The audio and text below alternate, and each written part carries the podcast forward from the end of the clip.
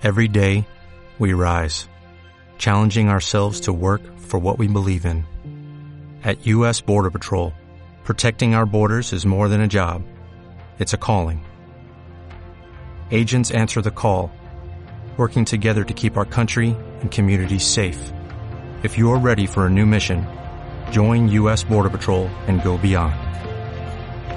Learn more at cbp.gov/careers. Hola, ¿qué tal amigos? ¿Cómo están? Muy buenas noches. Los saludo aquí, Juan Carlos Zamora.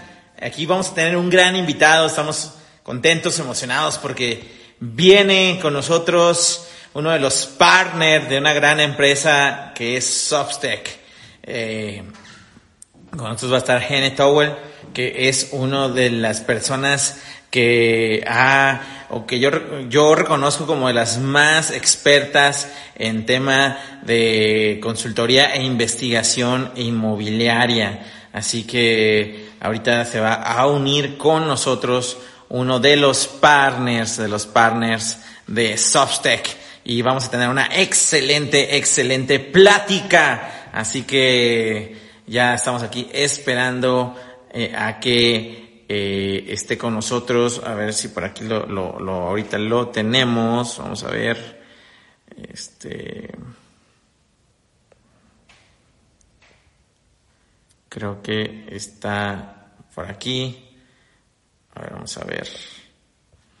Ahorita se conecta con nosotros, champs, pero les adelanto un poco. Vamos a hablar sobre temas muy, muy importantes inmobiliarios eh, eh, en el tema de data. La data hoy para tomar información. Eh, súper, súper importante y es algo de lo que vamos a platicar. Por cierto, vean la vista que tengo acá. Vean aquí atrás de mí la vista que tengo. Vean.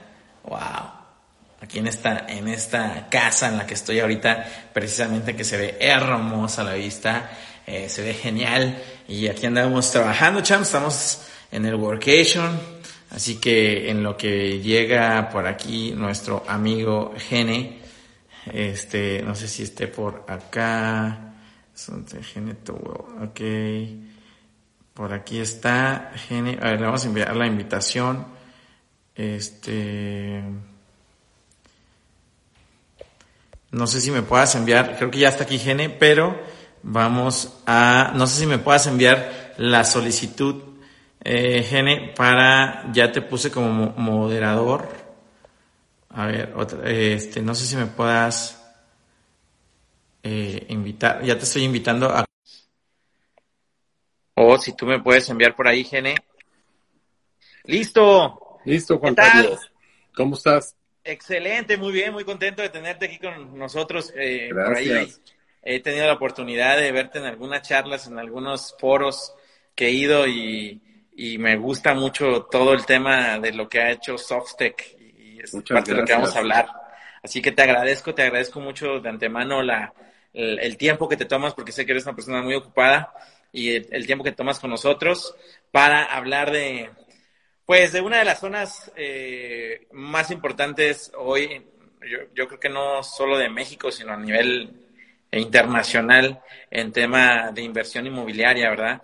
Y, y, este, y es de lo que vamos a hablar un poquito de, del panorama de la Riviera Maya, sobre todo en la parte de vivienda residencial y de second home pero antes de eso, Genen, eh, me gustaría que igual te presentaras un poquito para que toda la gente que nos va a ver aquí en Instagram, luego nos va a ver en YouTube, nos va a escuchar en, en Spotify y también nos va a ver ahí en, Facebook, que, que, nos hables un poquito de ti primero, Gene.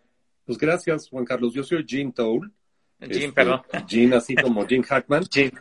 Me han dicho, este, Gen está perfecto, si me, que muchos de mis amigos así me decían en la prepa, así es que no te preocupes, no pasa nada.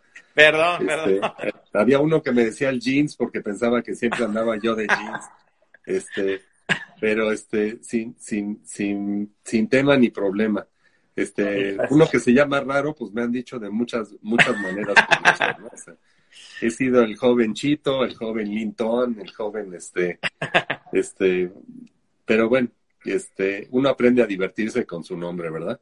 Pero mira, eh, yo dirijo Softec. Softec es una empresa cuyo objetivo es que la gente tome mejores decisiones a través del conocimiento. Nosotros, nuestro mantra, nuestra razón de ser es ayudar a nuestros clientes a que tomen mejores decisiones, que se informen antes de decidir si van a invertir en algo, que se informen, que sepan, que sepan, eh, eh, ahora sí que si te vas a aventar una alberca, pues averigua qué tan onda es, ¿no? Claro. Este, si hay tiburones, si no hay tiburones, si hay cocodrilos, si no hay cocodrilos. Este, entonces, ¿cómo hacemos este, este, esta búsqueda de, apoyo a toma de decisiones? Lo hacemos, tenemos básicamente cuatro, cuatro patas para hacer esto. Una es, eh, desde hace 35 años, hacemos un levantamiento de todos los proyectos en 44 mercados. Una vez al trimestre mandamos a un, a un equipo de Mystery Shoppers para ver qué se está vendiendo en dónde. Y entonces lo que vemos es qué se está vendiendo, a qué precio se está vendiendo y cuántas unidades les quedan en inventario. Nos dimos cuenta cuando empezamos a hacer esto en 1989 que si no lo hacíamos de manera recurrente, em, pues era un poquito como, como tomarle una foto a Usain Bolt, ¿no? A media carrera. ¡pum!, le tomas una foto. Y te dicen, oye, ¿va a ganar o va a perder? Pues quién sabe. O sea, ¿va más rápido que los otros o va más despacio? Pues tú te imaginas que va más rápido porque pues es Usain Bolt, pero no sabes, ¿no? Igual y se tropieza o meto a saber. Entonces, lo que vimos es que tú tienes que hacer una película, entonces tienes que tomar muchas fotos y entonces eso te permite saber cuál es la tendencia del mercado, qué está pasando y darte una idea de hacia dónde se está moviendo. Entonces eso lo llevamos haciendo 35 años en, estos mercados y entonces te podemos decir hacia dónde se ha movido el mercado eh, de Cancún, por ejemplo, o sea, cómo empezó, cómo empezó el, mercado en Cancún, cómo se empezó a mover hacia Playa del Carmen, cómo se empezó a mover a Tulum, cuándo se empezó a mover a Tulum.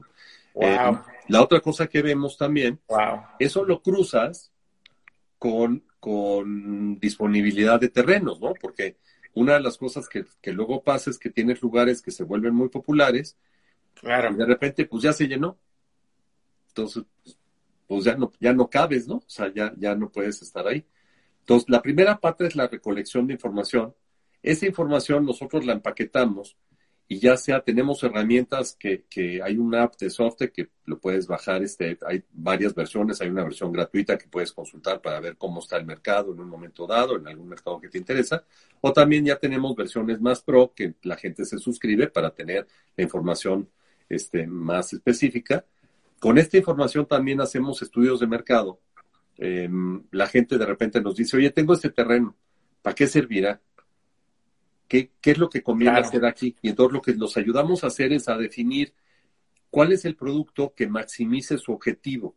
Porque de repente nos ha tocado que, hay gente que tiene un terreno que funcionaría muy bien para un centro comercial, pero no les gusta el comercio, quieren hacer vivienda. O gente que, tiene un terreno que serviría muy bien para vivienda y quieren hacer un edificio de oficinas.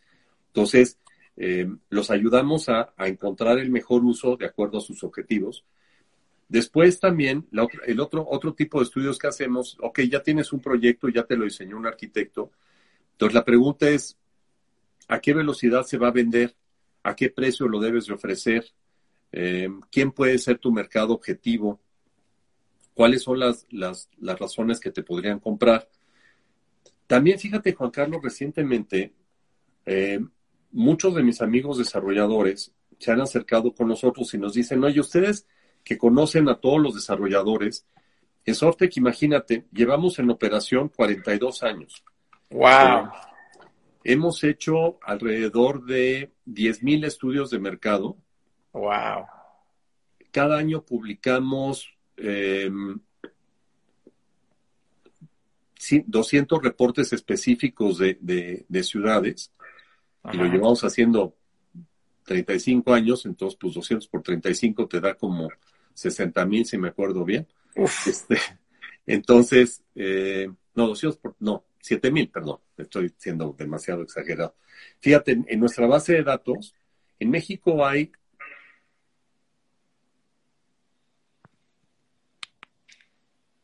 Gene, los estudios que hemos hecho, sí. Ya, te escuchamos, perdón. Te perdimos un poquitito el audio, pero ya, de vuelta. No, te escuchamos. Este, Fíjate que nosotros tenemos en nuestra base de datos, nosotros de las 35 millones de viviendas habitadas que hay en México, nosotros hemos encuestado 18 millones de ellas. Wow. Y tenemos información de 18 millones, de, prácticamente de la mitad de las viviendas habitadas del país. Entonces, con esta información también los desarrolladores nos dicen, oye, fíjate que tengo un terreno que me sobró, ayúdame a colocarlo. Ahorita tenemos este, varios este, terrenos, si, hay, si alguien está interesado, hay varios terrenos buenísimos en Puerto Morelos, en, este, en Playa del Carmen, para hacer, si alguien quiere dedicarse a desarrollador, pues diles que te contacten y que nos busquen porque hay magníficas oportunidades. Y finalmente, otros, otros clientes nos han dicho, oye, pues necesito lana para hacer mi proyecto y entonces hemos hecho los enlaces para encontrar fondeadores. Entonces, pero todo, todo, todo, todo, Juan Carlos, nuestro objetivo es ayudarte a tomar mejores decisiones. Wow. Oye, pues ahorita nos vamos a meter un poquito a, profundidad en el tema de los servicios que dan, porque la verdad están súper interesantes y yo creo que este tipo de herramientas que ofrecen eh, son aceleradores para, eh, para resultados. Sobre todo la, la, data que me estás diciendo es impresionante y algo que, que me, que, que me está revolucionando ahorita la cabeza es, ustedes saben el momento exacto como tienen data de hace 42 años, ustedes saben el, momento exacto en que la gente a lo mejor brincó de Acapulco a invertir, no sé, en, Puerto Vallarta y después de Puerto Vallarta a Cancún y de Cancún a Playa y de, Playa a Tulum, ¿no? E, e, eso, es muy interesante y sobre todo algo que, quisiera preguntar, ¿por qué? ¿Cuál, eh, eh, seguramente ustedes o tú lo tienes muy claro, el, el tema de cuál es ese punto de quiebre en el cual la gente, por ejemplo, no sé, algo muy marcado ahorita es que están brincando de Cancún y playa a Tulum, ¿no? Mucha gente, o, a lo mejor mucha gente ahorita no prefiere, no sé, invertir en, en no sé, en, Puerto Vallarta y mejor prefiere la Riviera Maya, o Acapulco, ¿no? No sé de Acapulco que ahorita, eh, pues no, no, no está, tan a la mira, no está tan de moda, digamos, ir a invertir a Acapulco, ¿no? Eh, eh, ¿Cuáles son esos quiebres, este, todo el que, que, que tú ves muy marcados? Mira, tienes, tienes diferentes, diferentes momentos y diferentes cosas que te detonan actividad. La, primera, pues es que puedas llegar. O sea, el detonador de, Acapulco era un pueblito medio, medio perdido y olvidado. Cuando en la época del presidente alemán se hace, se hace la carretera federal que te, que te acercaba a Acapulco, en vez de que te tomara dos días llegar a Acapulco, podías llegar en seis horas. Este, mi papá llegaba en tres horas y media porque era que se corría coches, pero este, eso era como más porque era bastante salvaje mi señor padre, pero, pero en general, para la gente normal ir a Acapulco tomaba cuatro horas y media, punto, más o menos. Este, mi papá cuando iba a Acapulco de niño, en los 20, le tomaba dos días. O sea, salían de México, dormían en, en, este, en Iguala y luego este, al día siguiente iban a Acapulco. Entonces, imagínate, si algo te toma dos días, pues tenías que irte dos meses, ¿no? Porque si no, no valía la pena. Entonces, la primera cosa que, te hace que, que, es este punto de quiebre es el, acceso. En el caso de, de, de, Acapulco, pues tuvo gran acceso, luego se mejoró la autopista, funcionó muy bien. Desafortunadamente en Acapulco, em, una de las cosas que pasó es que la, la infraestructura urbana, como que no invirtieron en, infraestructura urbana, en, la estructura de la ciudad. Una cosa que, sí se ha hecho en Cancún, no tan bien como uno quisiera, pero pues ahí va. Este, Tulum, este, si tú te fijas en Cancún, lo que detona Cancún, pues es cuando primero se hace el aeropuerto. Claro. entonces puedes llegar, ¿no? Claro. Este, y al principio, pues la verdad es que solamente llegaban gente a quedarse en los hoteles y, la gente que compraba producto residencial era más bien eh, empresarios exitosos de Cancún. Eh, empieza a haber vuelos baratos de todo el mundo y entonces otra vez acceso, Juan Carlos. El acceso es lo que te hace que la gente pueda, pueda, te detona los lugares.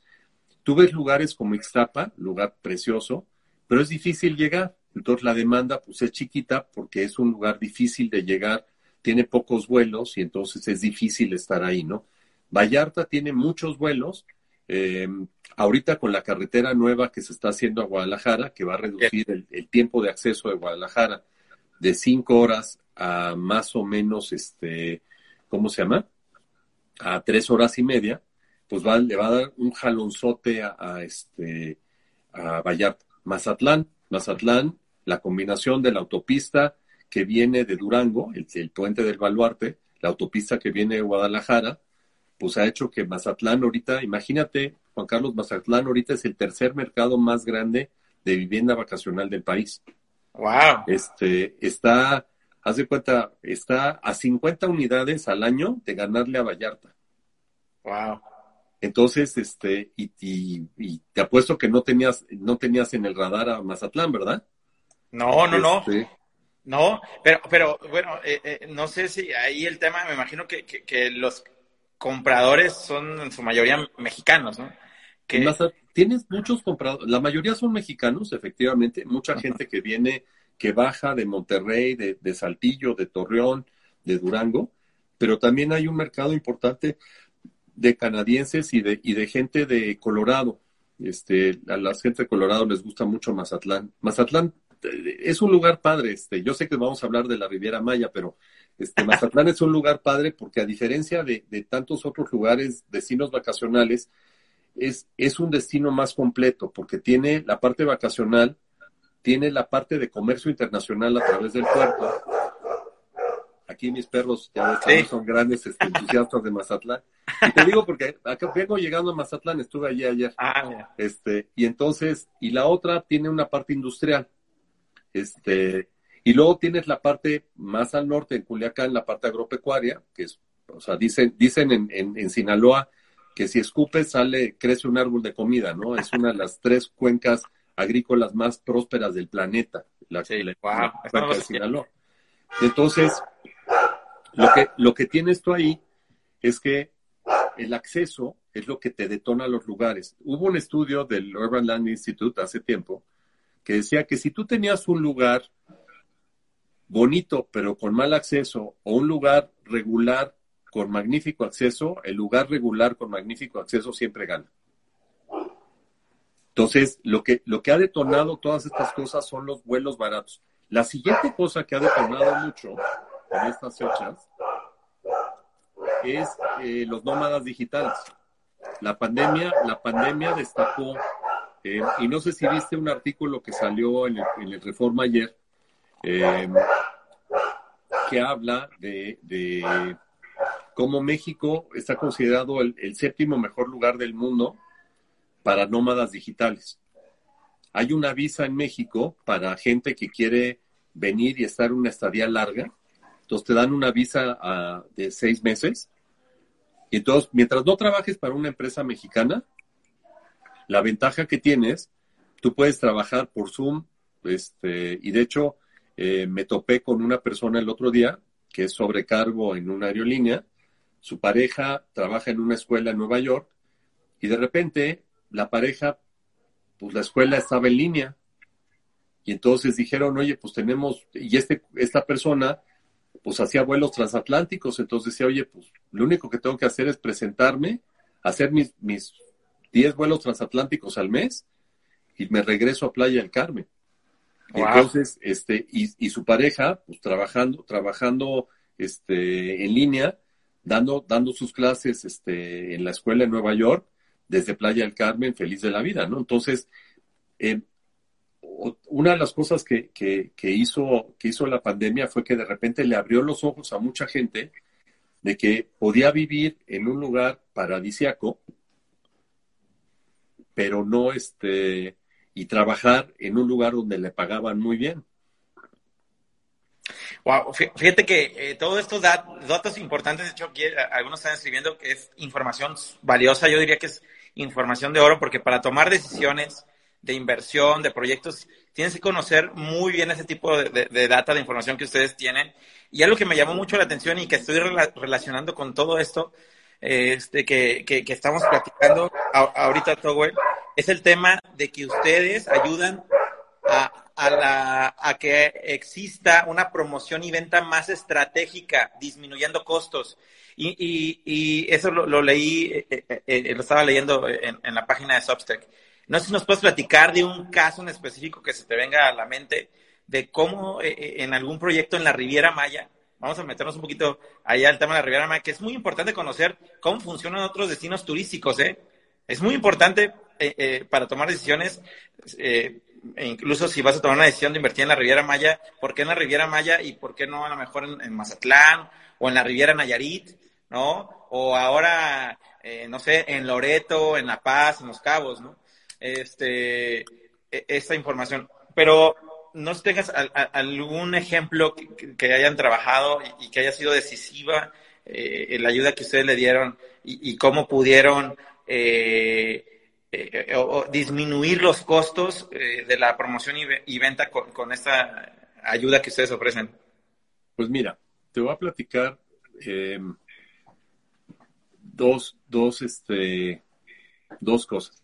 Por un lado, tienes, tienes a, este Puerto Cancún. Claro, Puerto Cancún. Puerto Cancún es una anomalía de, de, la vida, porque resulta que era un terreno que un italiano le compró a Fonatur, el italiano se muere intestado y pues se queda vacío ese terreno 20 años. Luego logran poderlo volver a vender este, lo desarrolla un señor Kelly, el señor Kelly se mete en problemas con el gobierno de Estados Unidos, pues se queda ahí abandonado y finalmente llega, llega Mira y lo desarrolla, ¿no? Pero en, en, estos intereses, este, a nosotros nos, nos buscaron para decir, oye, pues qué es lo que conviene hacer aquí, ¿no?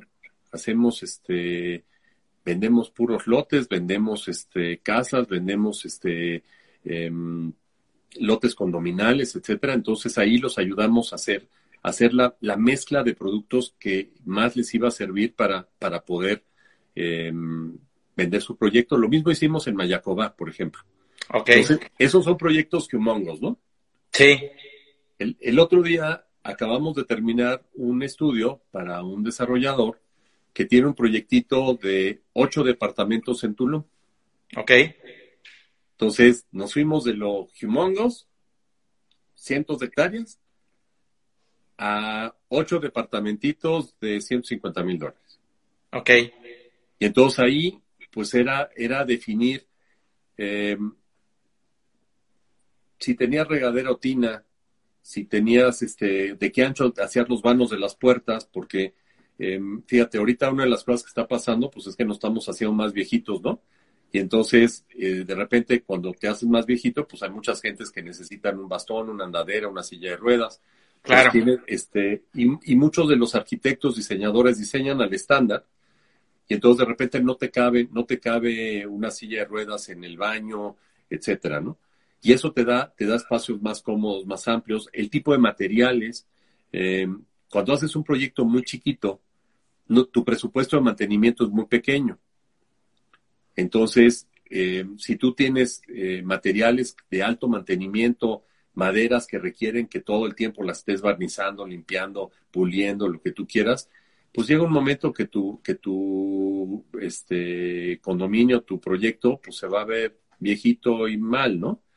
En cambio, si usas materiales eh, de la región que tienen más duras, que son más duraderos, etcétera, entonces nos sentamos con, con, el, con el desarrollador para ayudarlo a definir qué, qué, qué acabados eran los que funcionaban, eh, qué tipo de amenidades podían funcionar este, y, cómo, cómo podía maximizar su, su, precio y su velocidad de venta, ¿no? Y entonces, pues vamos, tienes, tienes desde proyectos muy grandotes, como, como te comento, hasta proyectos, proyectos muy chiquititos, ¿no?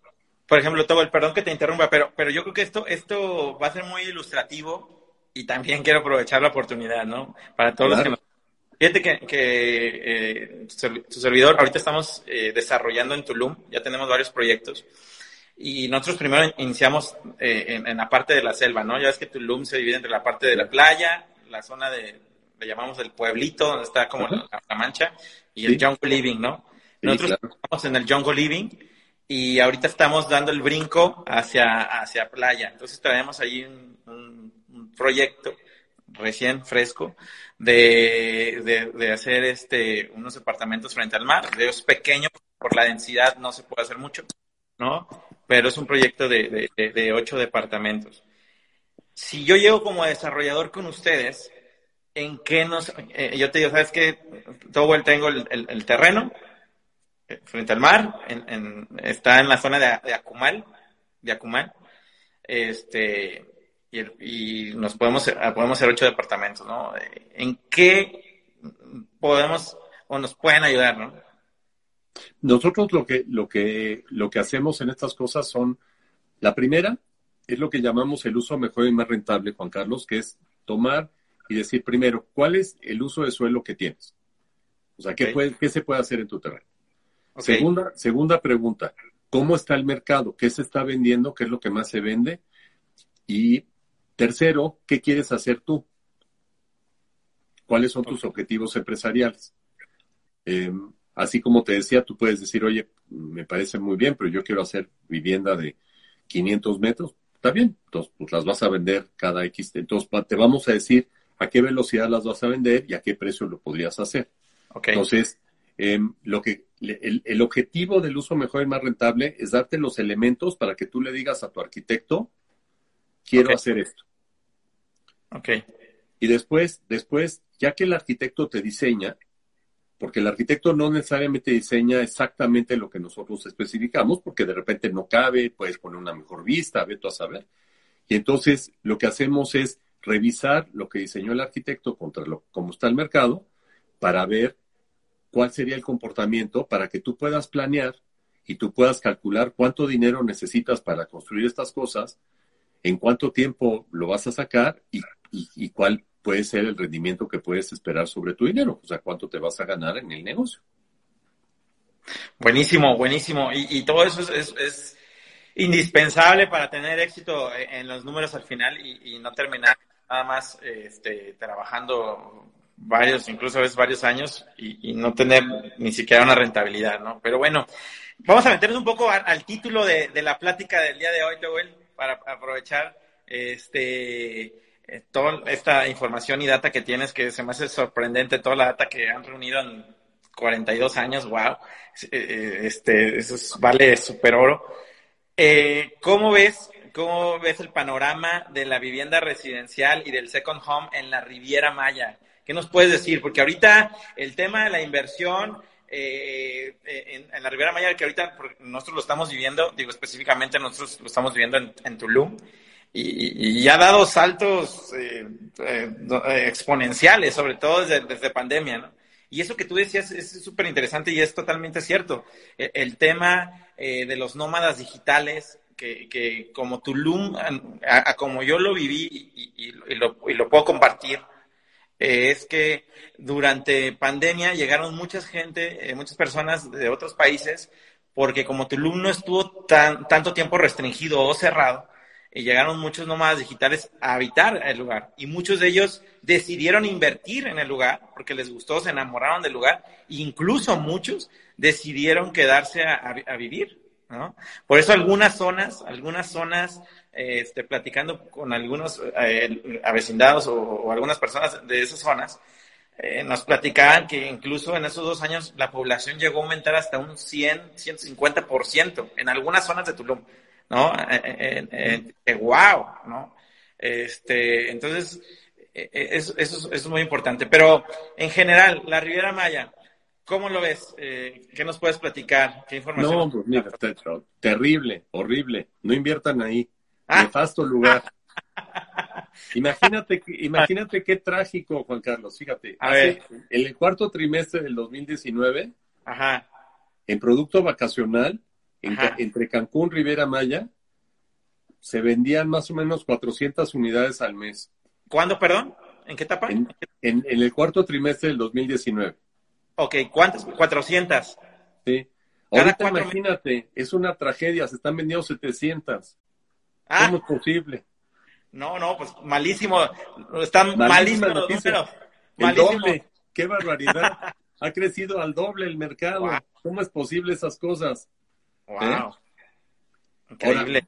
te voy a decir una cosa que es súper interesante y que de repente, o sea, tú dices 700 unidades al mes, perfecto. Por 12 te da 8.400 al año. Son un montón, ¿no? Sí, un montón de...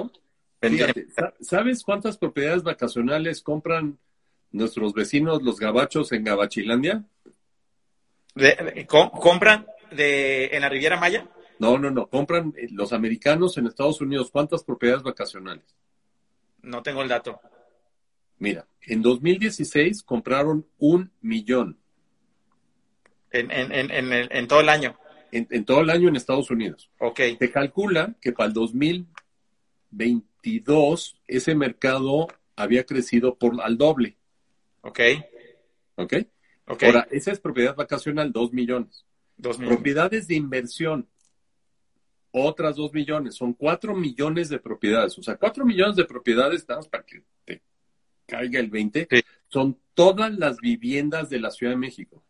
Wow. Todas completitas. Wow. Qué es lo que compran los americanos en Estados Unidos de propiedades vacacionales al año. Entonces, ¿qué oportunidad tenemos? Entonces, ¿cuál es el reto aquí importante? El reto importante es cuidar la estructura urbana. Invertir, invertir en la infraestructura urbana, invertir en las calles, invertir en el, en el modelo de ocupación territorial, en todo lo que es Cancún, este, lo que es playa, lo que es Tulum. Playa, fíjate, es, muy curioso porque playa, luego la gente la, la, la, ningunea mucho, porque playa pues ha seguido el, el, modelo de expansión territorial de Mérida, que pues es una calle cada, cada 80 metros y cada cuatro calles una avenida. Y ese es un modelo extraordinariamente bueno de, de, ocupación territorial, porque pues se va, se va repitiendo y pues se te va estructurando la ciudad bien, ¿no? Este, entonces, el reto, el reto en la zona de Tulum es tener un sistema de ocupación territorial que, sea, que sea replicable y que puedas irle extendiendo, que puedas ir extendiendo la ciudad de una manera ordenada. Tienes que meter infraestructura, o sea, uno de los retos de Tulum, como tú bien sabes, es el tema de todo el manejo del drenaje, de los residuos sólidos, de todas estas partes, de la basura, etcétera. Este, cuando crece una ciudad y crece tan rápido como ha crecido Tulum, pues de repente, pues lo que tú pensabas que iba a ser el basurero, pues ya es el centro de la ciudad, ¿no? Entonces, entonces tienes que pensar, tienes que imaginar, yo digo que las ciudades, eh, las ciudades del mundo son como niños, este, o como personas, ¿no? Tienes ciudades bebés, que, o sea, tú un bebé, pues de un mes para el otro, pues crece 50%, ¿no? Este, y luego tienes ciudades viejas donde pues de un, de un año para el otro pues están igual que hace un año, ¿no? O sea, tú, tú llegas a, este, a, París y pues está igual ahorita que hace 20 años, ¿no? O sea, sí han hecho cosas y, la mejoran y lo que tú quieras, pero, pero la ciudad básicamente es una ciudad madura, ¿no? Las ciudades en México todas son o bebés o niños o adolescentes. Entonces, como un niño o un adolescente pues va a crecer, entonces tienes que tener para dónde crecer. Entonces, este, una cosa buenísima que ha pasado tanto en Playa como en Tulum es que cuando yo empecé a, fijarme mucho en el mercado de propiedades vacacionales en 2007, lo que veíamos es que em, la gente solamente quería comprar frente a playa. Ok. Y entonces, a la velocidad que estábamos consumiendo el frente de playa, Juan Carlos, pues nos hubiéramos chutado los 10.000 kilómetros de frente de playa de México en 30 años. Wow. Pero ahorita lo que está pasando, que está muy bien, es que hemos logrado que la gente compre en la fila de atrás, que compre atrás de la playa, que no necesariamente sea indispensable tener frente de playa. Claro. Y eso es sensacional, porque eso también, la otra cosa que te hace es que te balancea las ciudades. Pues sí, sí, sí, aunque a veces, aunque quiera uno frente de playa por los precios, híjole, y fíjate, fíjate que, y, aquí lo cuento como anécdota y, creo que aporta a la información de oro que estás aportando, todo el, tema de que estaba yo hace dos días, estaba de hecho precisamente nos estaban mostrando el terreno de, de Akumal y el, el, el broker que nos estaba mostrando el terreno estaba mencionando que en promedio las villas en esa zona andaban entre 7 y 10 millones de dólares, promedio, ¿sí? Eh, creo que se perdió un poquito de la señal. Sí, sí me, me escucho, ¿verdad? Sí, no te preocupes, perdón. Este, nos estaba diciendo el broker, en la zona donde estábamos allá en Acumal, eh, había unas villas promedio de 7 a 10 millones de dólares, ¿sí? Y, y, y, y, él dice que por varios años su especialización fue villas, venta de villas. Y me dice, hoy no hay. O sea, hoy ya brincamos a vender los pocos terrenos que quedan frente a playas, ¿sí? Porque villas ya no hay. O sea, se vendieron todas. Y ahorita el tema de que vuelvan a revenderlas es muy lento. O sea, eh, dije, wow, ¿no? Este, y tampoco es que digas, eh, 7, 10 millones de dólares, pues no, no, es que muchos lo tengan bajo el colchón, ¿no? Pero eh, esa ¿Cómo, parte que no, no, no, traes, ¿No traes tú 7 millones de dólares ahí en la bolsa? No te creo. Pues ahorita bajo el colchón, ¿no? Por eso te digo que, que, a veces uno, aunque quisiera la, la, la casa frente al mar, eh, a veces hay mercados que ya es complicado, ¿no? Hay, otras zonas que están emergiendo y ahorita creo que hay que llegar a ese punto que es muy interesante también tocar, Towell, eh, y ahorita te voy a hacer una pregunta interesante y, sé que nos vas a, a, contestar algo de oro. Este, pero sí, esa parte de, de, que están brincando ahora a, Jungle Living es muy interesante, ¿eh? Y son mercados súper interesantes y, y, a la gente le está gustando, ¿no? Sí, claro. Sí. Definitivamente. Sobre todo por el, tema de adquisitivo, ¿no? Y bueno, ya, ya hablamos, ya nos diste los números que es, ese dato vale millones, es, esa información que dices que de 400 viviendas al cuatrimestre, ahora eh, prácticamente... No, mensuales, mensuales. Mensuales, wow, no, imagínate, mucho mejor todavía, de 400 mensuales subió a, 700 propiedades de absorción de venta mensual. Eso es un dato eh, y yo creo que va cañón, ¿no? ¿Dónde? Está cañón, ¿no? Sí, no, no, pues casi el doble. Y, yo pienso que va a la alza. Ahora. Ahora, fíjate, te voy a decir, te voy a decir el dato de Tulum para que te vayas de espaldas. A ver. Este, en Tulum, este, del 2019 a la fecha, obviamente es, es parte del mercado, ¿no? Entonces, pero como quiera que sea, fíjate, nos fuimos de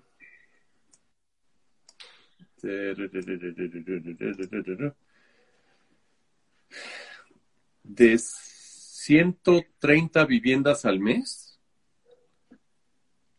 a 300, 300, 300, sí, 300. De 2019 a la fecha brincamos de 120 a 300, casi el triple. ¡Wow! O sea, estamos hablando de un 300%. Wow. Pues es que con razón caminas por Tulum y ves construcciones por todos lados. Claro. Hoy, hoy en Tulum es construcción total. Y, y algo que tú dijiste, y enlazándolo con lo que dijiste, Towell, el tema de la infraestructura, de entre más fácil sea llegar, va a crecer más. Y es que en Tulum se viene todavía, ahora sí que lo mejor está por venir a, con base a lo que nos dijiste con el aeropuerto, que ya se está construyendo.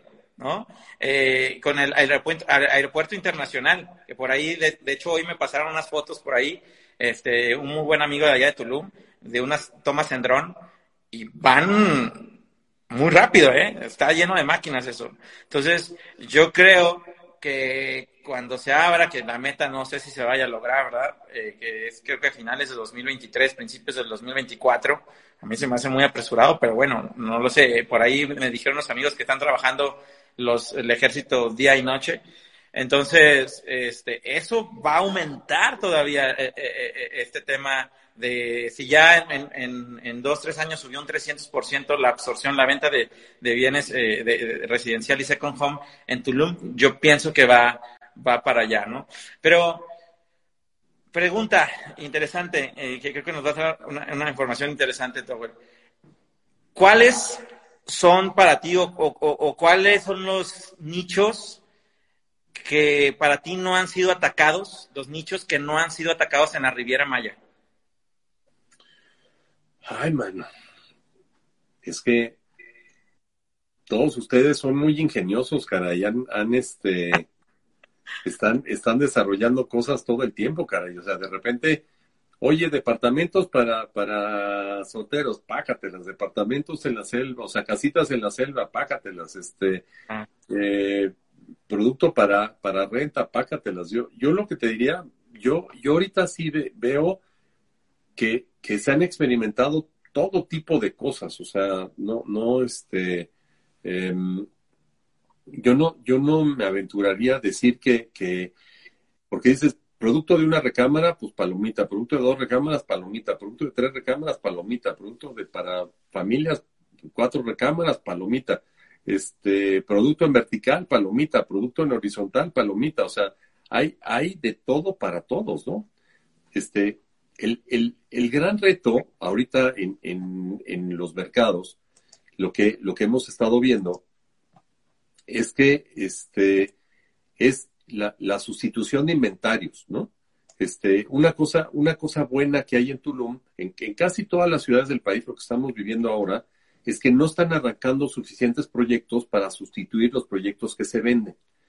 Eso no lo estamos viendo en Tulum. O sea, en Tulum, haz de cuenta, es un poco como el Oxxo, ¿no? O sea, tú vas a un Oxxo y compras una coca, pues si no viene el camión de cocas a volver a surtir, pues al rato ya no va a haber cocas y al rato el Oxxo va a quebrar, ¿no? Este, en, en, lo que estamos viendo en casi todo el país es que no se están resurtiendo los, los inventarios y no están arrancando proyectos para sustituir a los que se vendieron. En, en, en Tulum, en la zona de Tulum, lo que estamos viendo que es muy buena son dos cosas. Una, se están sustituyendo los proyectos. Entonces hay proyectos que sustituyen a los que se venden. Y imagínate, ahorita tenemos nosotros registrados en, en, la zona de Tulum 206 proyectos activos. Wow. Tienes 206 proyectos que se están, se están, están viendo diferentes ofertas de valor. O sea, producto desde 26 metros hasta 336 metros de, construcción, de todos los tamaños y todos los precios. Este, y entonces el, proyecto promedio en, en, en, Tulum tiene este, ahorita en promedio 46 unidades, entonces son proyectos chiquitos. Entonces, eso lo que causa es que hay una competencia sana. Y entonces, no ha pasado en Tulum, o sea, se triplicó el mercado pero los precios se han mantenido competitivos. En la Ciudad de México, entre 2014 y 2018, se duplicó el mercado y subimos los precios como que no iba a haber mañana, como una que era la última Coca-Cola que ibas a vender en tu vida. Y ahorita estamos sufriendo en un mercado con precios tan altos que nadie quiere comprar o que quiere comprar muy poca gente en, la Ciudad de México. En el caso, en el caso de Tulum, lo que tú ves, si tú ves la, la, tendencia de precios, pues bueno, ha, venido siguiendo a la inflación, al dólar, tal, tal, tal, este, y entonces eso quiere decir que pues todo el mundo está trabajando en una propuesta de valor y, y está, está, el mercado no le está dando chance a nadie que se pase de lanza. Que eso sucede cuando no hay mercancía, ¿no? Cuando no hay oferta. Sí, yo, yo creo que, que, esa pregunta es muy interesante y los datos que nos dices es muy interesante, sobre todo el, tema de nichos, eh, hablando y otra vez, a lo mejor haciéndonos otra vez a la parte de la Riviera Maya, ¿no? Eh, este, fíjate que, eh, bueno, entrando, tocando un poquito ahorita que también tocamos el tema de Tulum, yo creo que en Tulum, ahorita casas, departamentos, todo el tema de, de rentas, todo este tema, pero algo que yo he visto que falta mucha infraestructura, por ejemplo, hospitales privados, ¿no? O alguien que llegue a una infraestructura este, y, venda eh, las clínicas o, los consultorios, ¿no? Eh, por ejemplo, no, hay. Y yo veo que hay mucha gente de muy buen poder adquisitivo que puede pagar muy bien, ¿no? Este, por ejemplo, también yo alcanzo a ver por ahí, Towell, eh, el tema, no sé, ya hay gente que va a hacer raíz ahí y hay mucho poder adquisitivo, ¿no? Por ahí, no sé, un nicho se me ocurre que no hay un, panteón privado, ¿no? Eh, ah, ya, ya, ya, perdón, es que pensé que me estabas preguntando del tema habitacional. No, sí, no, no, este, no, no, eh, fue en general, ¿no? Porque es que tienes toda la razón. Mira, en tema habitacional yo creo que ya se está haciendo de todo. Mixtos, eh, ya se están abriendo sociales, de hecho ya, ya están abriendo uno donde va a llegar Cinépolis, o sea, ya ya, ahorita ya hay este, estas hamburguesas de, no sé cómo se llaman estas de Carlos Junior, o sea, ya, ya, ya hay infraestructura, ya no, ya no es el, pueblito de Tulum de antes, ¿eh? Ya, ya, ya, ya, ya, ya llegaron eh, todas esas, cadenas, ¿no? Pero, y, eh, hablando ahora del, nicho eh, de, de, la Riviera Maya, aunque algunos dicen que ya Majagual y Chetumal a lo mejor no es de la parte de la Riviera Maya, pero es Quintana Roo y Quintana Roo es muy poderoso en ese tema. ¿Tú cómo ves? Porque primero fue Cancún, luego fue Playa, luego ahora es Tulum.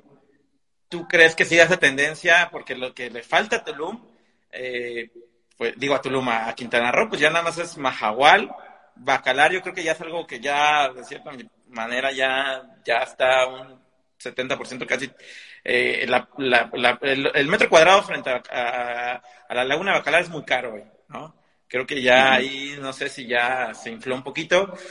Pero después de Majagual, yo lo que veo que sigue Chetumal, que ya es Bahía, y, se acabó, ¿no? Ya de ahí sigue Belice. ¿Tú ya cómo se acabó el país. ¿Mande? Se acabó el país. Y se acabó el país, Exactamente, y se acabó el país. ¿Tú cómo ves? ¿Crees que esa tendencia en Quintana Roo siga? O sea, después de Tulum sigue Majagual y, por último Chetumal. ¿Tú cómo lo ves? Porque, porque te, ¿Por qué te pregunto esto? Eh? Porque pues al final uno como inversionista dice, ok, pues voy a dar dos pasos adelante y, me voy a invertir antes a Majagual o a Chetumal antes de que suba el precio, ¿no? Este, eh, porque a lo mejor no es lo mismo haber comprado hace 10 años, 5 años, que en, playa estaba súper fuerte y ahora, ahora todos hablan de Tulum, a, comprarlo ahora, ¿no? Los precios, tan solo para que se den una idea y les comparto esto, esta información, ahora en la zona de de Muyil, donde se está haciendo el, aeropuerto de, Tulum, o sea, la plusvalía ha subido hasta un 100% en, en meses, ¿eh? O hablo de un trimestre, de repente pasas y preguntas y ya vale el doble el terreno, ¿no? Y entre más siga avanzando la construcción del aeropuerto, van subiendo los precios. Entonces, todo todos sabemos que es oferta y demanda, ¿no? Entonces, algunos...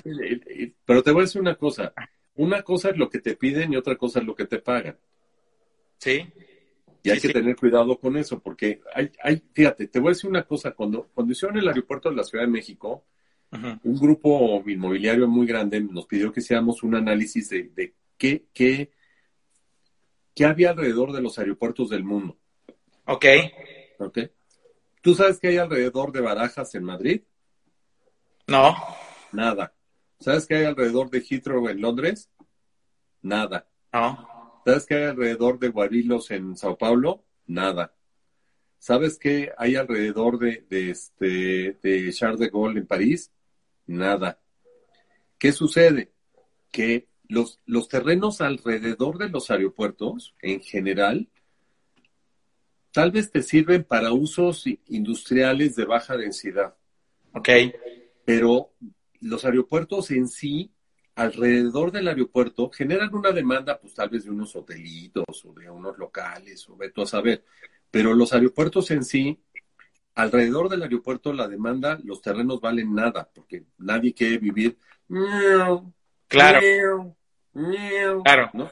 Pues nada, ¿no? O sea, para vivir no funciona. Entonces la gente tiene la ilusión de que cuando te hacen un aeropuerto tu terreno va a valer mucho más.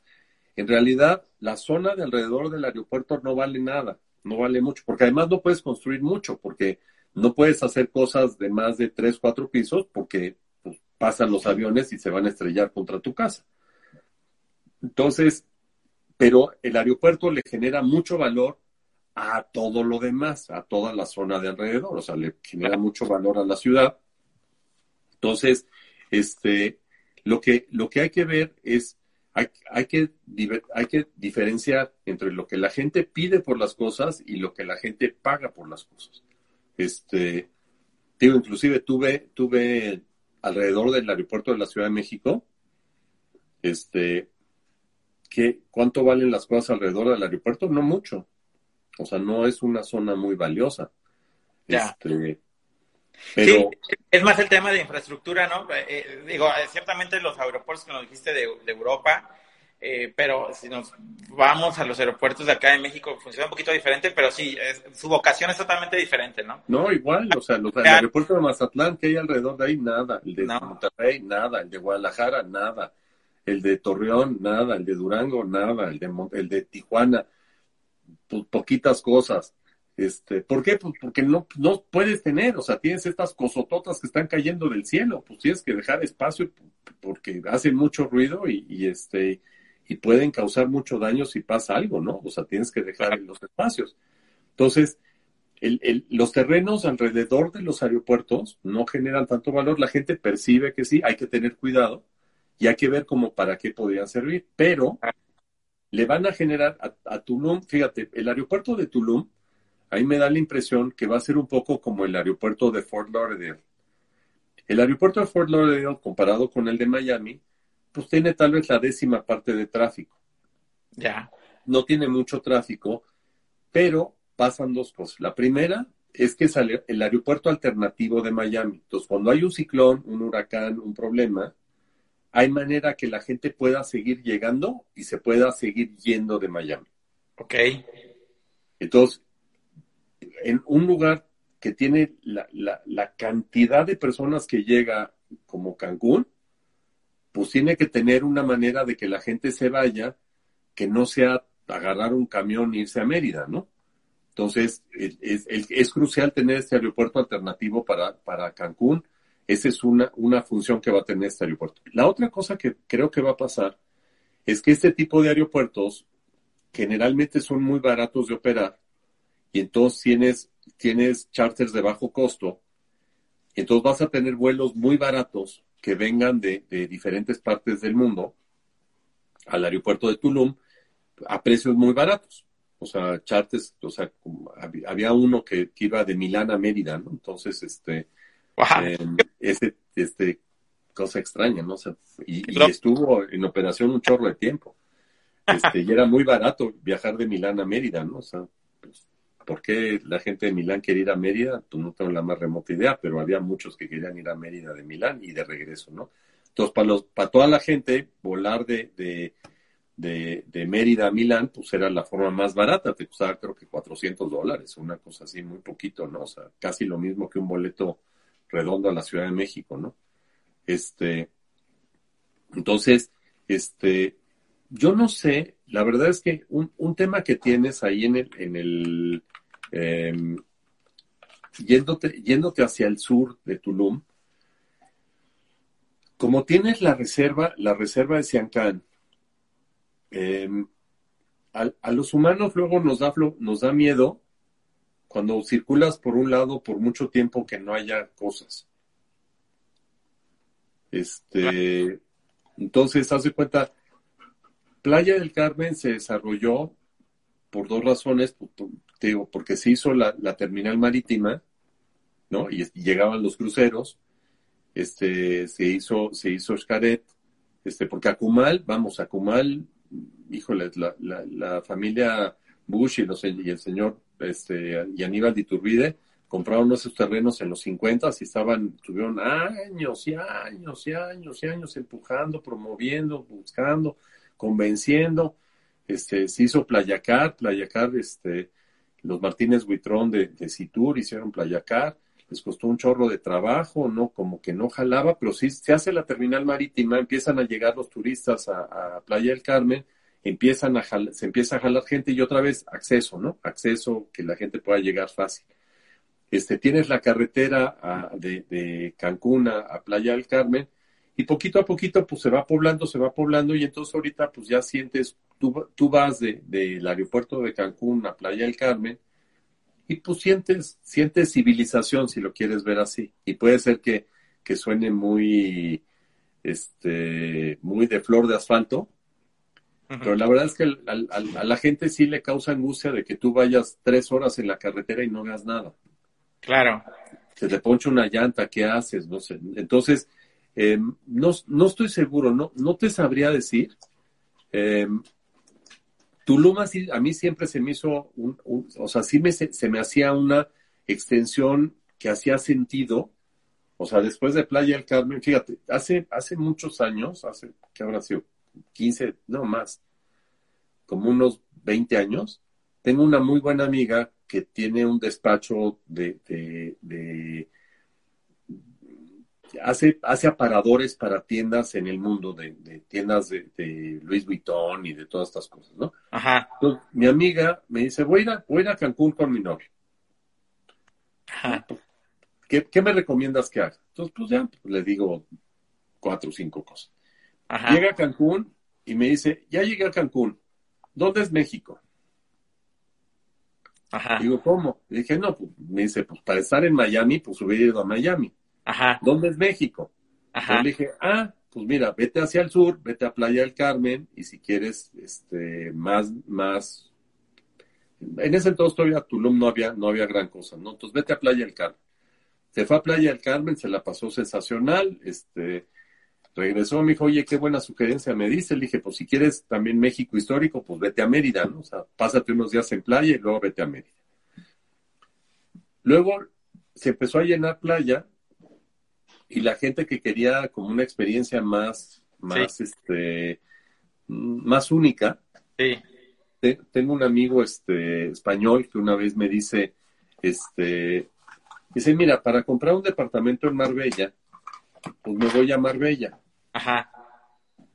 Pero si me quieres vender una casa en la playa, en la, en la selva, a ver, platícame.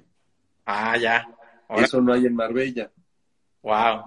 Entonces, este, el consumidor, el consumidor hoy día lo que busca son experiencias especiales, únicas, personalizadas, ¿no? Entonces, eh, Tulum, Tulum lo que ha hecho en, en, los últimos años es trabajar mucho en esas experiencias únicas, experiencias personalizadas, el buen trato que le damos siempre en, México a, los turistas de donde sea que vengan. Este, eso, eso, la verdad es que es una, un atributo excepcional. Y este, este lugar lo tiene yo. Yo tendería a pensar que vas a tener más bien crecimiento hacia adentro de, de, de hacia la selva y tal vez el desarrollo de, clubes de playa y todas estas cosas. No, no sé, no, no estoy seguro. La verdad es que no, no te sabría, Muy bien. no te sabría decir si, si la gente se, se va a animar a brincarse la reserva, este, porque, híjoles, para llegar, para llegar al, sur a Majagual, pues te tienes que chutar, este, pues la distancia de Playa del Carmen, de Tulum hasta Carrillo Puerto, que está lejos, y de ahí apenas vas como a la cuarta parte, a, la tercera parte de la distancia para llegar a, a, Majagual, pues todavía te falta un montón. Entonces, no sé, a mí se me hace que, que otra vez es un lugar difícil de llegar, muy bonito, pero difícil de llegar. Yo, yo lo veo complicado, pero puede, puede ser, no, no, no te diría que no. Yo, yo nada más, ahí, para resumir todo lo que hemos hablado ahorita y la verdad que ha sido súper interesante, en números, que es lo que perfectamente Substack domina, es los números no mienten, los números son fríos, la, el tema de eh, vivienda residencial y second home va para arriba, ¿no? Va para arriba, los números no mienten, sacando como conclusiones, y nada más quiero aventar Fíjate, perdón, Juan Carlos, déjame nada más comentarte una última cosa. Nosotros llevamos haciendo, hacemos un, un, anuario de la industria de la vivienda desde 1998. Y uno de los segmentos que separamos es la vivienda vacacional. Ok. El, mercado de vivienda nacional, este año, el año pasado se vendieron como 224 mil viviendas nuevas terminadas en todo el país. Ok. Y este año se van a vender como 180 mil. ¿Bajó? menos, menos. bajó. Pero la vivienda vacacional, el año pasado nosotros tenemos registro que se vendieron 11 mil. ¿Sabes cuántas calculamos que se van a vender este año? 15 mil. ¿Este año, 2022? Sí, o sea, un crecimiento de casi 40%. Oye, y, y ahorita que toca... Cañón, ¿no? No, está cañón. Eh, eh, ¿Cómo, cambia el mercado, eh? Y, y, y, muchos, y muchos pensaríamos con la, entre comillas, crisis, ¿no? Hablo entre comillas, ¿no? Que el sector turístico, bueno, en, el second home, ¿no? Pues iba a bajar, ¿no? Y creo, a lo que entiendo con estos números que son buenísimos que nos estás dando, es que la gente que trae un poco más de capital, que trae lana, le está apostando a no dejarlo en el banco ni abajo del colchón, sino meterlo a ladrillos en zonas turísticas. Te voy a decir una cosa también que es interesante. en, el, pico pasado, del 2004 al 2007, la vivienda promedio era como de 400 mil dólares en el mercado vacacional. Pero los, los americanos, el producto que compran es entre 150 y 300 mil dólares. Ese es como, ese es el, el, ticket, ese es su presupuesto. Ahorita, la vivienda promedio vacacional en México vale 260 mil dólares. Entonces, tenemos mucho producto, ahí en Tulum hay mucho producto de 100 mil dólares, cosas padrísimas, chiquitas, muy bien diseñadas y muy padres. Y también tenemos producto muy caro, pero lo que más se está vendiendo, donde estamos viendo el mayor crecimiento es en producto de 100 a 250 mil dólares ahí es donde está la papa, ahí, ahí es donde está el, mercado caliente. Este, la gente que se imagina y quiera, o sea, sí se venden. Tengo, tengo, un buen amigo que acaba de vender dos casas de 40 millones de dólares en, Los Cabos. Padrísimo, ¿no? O sea, wow, o sea, cosas, o sea, yo no, ni me imagino cómo tiene que ser una casa de 40 millones de dólares, ¿no? No sé ni qué le meterías adentro, ¿no? Pero bueno, ni, ni, qué espacios harías, ¿no? Tengo que decirle a mi amigo que me las ¿De qué? suma antes de que las entregue, ¿no? ¿O de qué están hechos los ladrillos, cabrón? Pues yo qué voy a no sé, Pero, pero este, ¿cómo se llama? Pero el, el, el producto, si, si, si te quieres aburrir de ganar dinero, haz producto vacacional de 100 a 250 mil dólares. Muy buen dato, muy buen dato. Y y, bueno, ahorita que hablaste un poquito de eso y, para ir cerrando esta charla que está buenísima, te agradezco, Tower. Eh, sé que por ahí leí que, van a dar un curso, si no me recuerdo, octubre, noviembre, de la óptica inmobiliaria para 2030. Y, y ahorita tocaste un poquito de, esa óptica para el cierre de año. Pero si nos das una pepita de oro ahí de lo que van a ver en, en el curso, ¿cuál es la óptica 2030 este, que ves, Tower? Mira, el, el, el, los software tiene un seminario todos los años, este año es el 7 de diciembre. Ah, este, va a tener dos partes, va a tener una presencial, en, en, va a estar en el Marriott de Santa Fe aquí en la Ciudad de México, pero también va a estar virtual para todos nuestros amigos que están en, en, toda la República, en, www.softec.com.mx pueden, pueden este, conseguir información. La parte, en la parte eh, virtual van a poder ir a todas las, van a estar todas las, las pláticas en, en, vivo. Y en la parte presencial, lo que vamos a hacer son mesas de trabajo con, con, con mercados y, y, segmentos, o sea, gente que está interesada en comercio, gente que está interesada en industria, gente que está interesada en Cancún, la Riviera Maya, pueden hacer preguntas directamente a nuestro equipo de consultores, ahí más en cortito en vivo, ¿no? Para, para, así como lo que estamos haciendo, haciendo aquí nosotros, ¿no? Pero lo que te puedo decir, fíjate qué interesante, es una interesante pregunta la que me haces, este, Juan Carlos. Mira, nosotros hemos encontrado, fíjate, eh, hicimos en, en, en, en el año 2000, en Santander nos preguntaron, el Banco Santander nos dijo, oye, ¿cómo va a crecer el mercado hasta el 2020? Entonces desarrollamos un, un, un modelo, porque hay, hay, una cosa muy interesante, luego la gente dice, no, es que eres muy inteligente. No, no soy que sea tan inteligente, soy observador. Y, el tema, cuando analizas eh, datos demográficos, la demografía es destino, ¿no? O sea, em, si tú tienes un hijo de 15 años, en 15 años va a tener 30. Y pues da lo mismo quién sea el presidente, va, da lo mismo este, si, si, este, si el señor Biden se religió 17 veces, da lo mismo este, qué partido gobierna México, va a tener 30 años, o sea, no es opcional. Entonces, fíjate, tomamos, eh, ahorita recientemente hicimos un análisis, eh, si tú tomas la población de 10 a 30 años y la divides entre dos, ¿sí? Te facilito, te dice más o menos cuántas viviendas más va a haber en un lugar en 20 años. Ok. Ok. Ok. Entonces, si tú te, si tú te pones a pensar que en México tenemos 130 millones de personas y tenemos más o menos 40 millones de personas que tienen de 10 a 30 años. Entre dos. En los próximos 20 años tenemos que hacer 20 millones de casas. ¿En los próximos cuánto, perdón? 20 años. 20 millones, o sea, un millón por, por año de casas. Ahorita tenemos 35 millones de casas habitadas. Entonces, casi, casi vamos a duplicar el país en los próximos 20 años.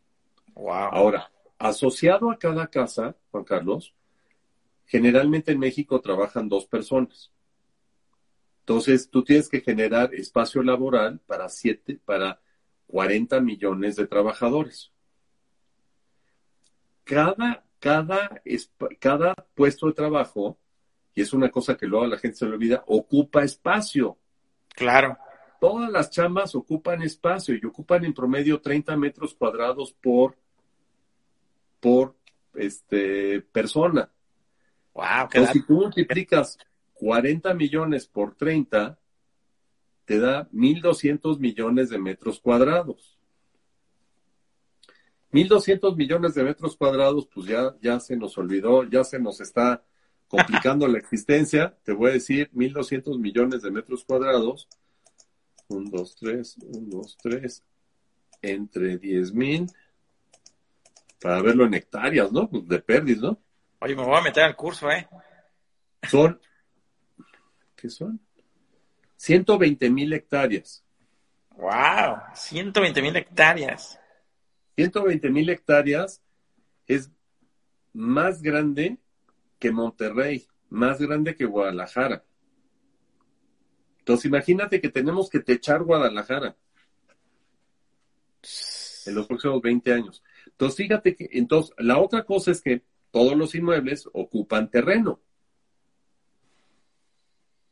Claro. Entonces, tenemos, tenemos que, que este, más o menos, lo que, eso, eso lo que significa, pues es que tenemos que habilitar, este, más o menos 60 mil hectáreas por año. Entonces, tienes 60 mil por 20, son 1.200.000 hectáreas lo que tenemos que, generar de suelo urbano en nuestro país, aún si densificamos.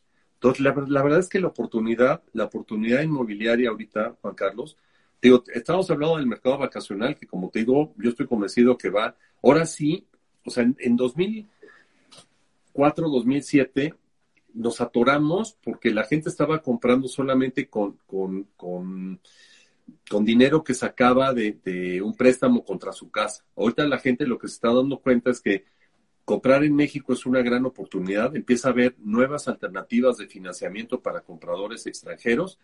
Y entonces, y ya llegamos, en, si, te acuerdas, en, en, Mercadotecnia tienes a los innovadores, ¿no? Los cuates que, son los que descubren los lugares. Generalmente en México muchos son los sofistas, los, los, los cuates que hacen museo, en, puntos vacacionales. Luego tienes los adaptadores tempranos, los cuates que son los primeros que llegan y empiezan a ver y son amigos de los innovadores. Los innovadores son medio anacoretas y, y un poco hurañones, ¿no?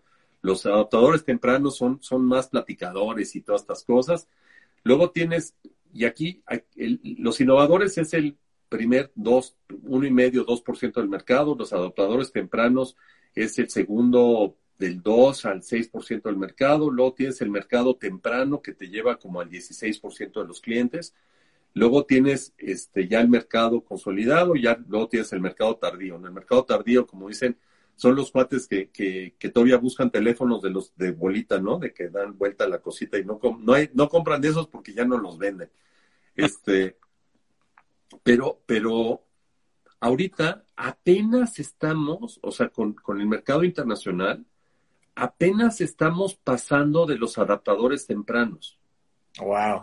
Porque si el mercado es de 2 millones de unidades al año y le estamos vendiendo 10 mil, pues es el punto 5%. Entonces, la, lo, que, lo que se viene es realmente una, una avalancha de demanda que va a ser extraordinaria. Y tiene razón, o sea, lo que tenemos que hacer es empezar a pensar en esas infraestructuras. Eh, fíjate, en Los Cabos, eh, un, buen amigo mío, Emiliano Cedillo, hizo un, un este, una clínica para, para, para, personas que venían a Los Cabos, para una clínica como de, de primera, como de primer contacto cuando alguien le pasa algo, ¿no? Y cuando empezó a mí con, con ese proyecto, le, le, le dijeron que pues, no iba a funcionar, que estaba loco, y la verdad es que este, tengo yo un buen amigo que aquí en México este, dirigió varios hospitales y me decían, no, pues es que no dan los números, o sea, no hay suficientes gentes. Pero la clínica ha sido un éxito y ha logrado y ha apoyado a, la consolidación de, los cabos como un destino para, pues, para personas mayores, etcétera, ¿no? Em, cuando mis amigos primeros iban a Cancún y algo le pasaba, tenían un accidente, le pasaba algo a alguno de sus hijos, la primera pregunta que le hacían al doctor es, ¿llego a Mérida? ¿No? Ahora, bueno, ya hay un hospital Ángeles en Cancún, pero te voy a decir una cosa, para que haya buenos hospitales en un lugar, tiene que haber una buena escuela de medicina. Ok. Entonces, este, para que, para que se consolide y que haya mejores instalaciones de salud en la zona, hay que tener, hay que jalar una escuela de medicina a la zona. Claro. Y eso te va, eso te va a alimentar las clínicas que necesitas tener. Claro. El, tema de los panteones, efectivamente, o sea, cuando la gente, o sea, ya que, ya que consolidas un lugar, pues tienes que tener, este, todas las otras infraestructuras que a la gente no se le ocurre, ¿no? O sea, este, claro. etcétera, ¿no? Este, y, de repente, fíjate que, un, ejercicio que, le comentaba yo con un amigo hace tiempo, y es, una, es un ejercicio divertido, es agarrar y decir, oye, a ver, si, si esta, esta zona, ¿no? Ahorita, ahorita Cancún tiene, si me acuerdo bien, como 600 mil habitantes, y si agarramos a los, a los demás de, de la zona, pues tal vez lleguemos a 800 mil, ¿no? La, zona de, Cancún a Tulum, pues muy probablemente llegue a una población de 5 millones de personas a, a, 20, 25 años, ¿no? Ajá. Este, la población de Guadalajara. Ajá.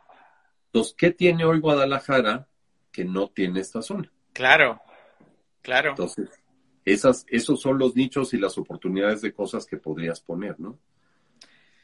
Pues súper interesante, todo. La verdad, los números que nos acabas de dar me están explotando la cabeza porque hay demasiado trabajo, mucho, mucho. El pastel es grande.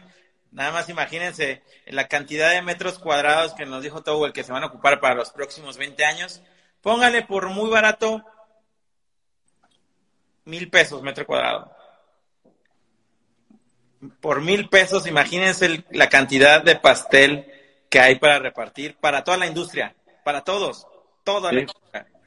Esto es realmente impresionante. La industria de los bienes raíces del real estate es algo, es una locura, es una locura y, y, lo están demostrando los tiempos de hoy que vivimos, en los cuales muchas industrias están sufriendo, muchas, incluso las, las cripto, la bolsa, pero los bienes raíces ha comprobado en toda la historia que la mejor inversión en la tierra es eso, es la tierra es la tierra. Entonces, eh, más todos los números que nos acabas de decir, hay chamba para 20 años sin, broncas.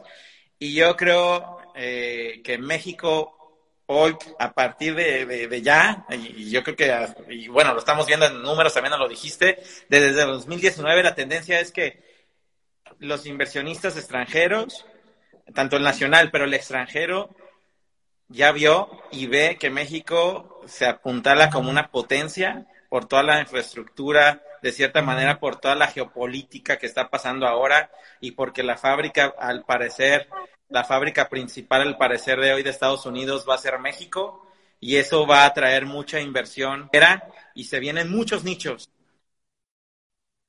muchos nichos, eh, eh, nuevos aeropuertos ahora, el tren Maya, eh, nuevas carreteras como la que mencionaste, Mazatlán, este, eh, Vallarta. Eh, eh, tuve la oportunidad de ir hace, hace, en marzo de este año tuve la oportunidad de ir a Dubai y estaba estudiando la historia de Dubai y, y la historia de Dubai mencionaba en uno de los museos mencionaba que, que cómo cambió Dubai, que se ocuparon tres cosas para todo ese crecimiento, eh, toda ese cambio que tuvo Dubai.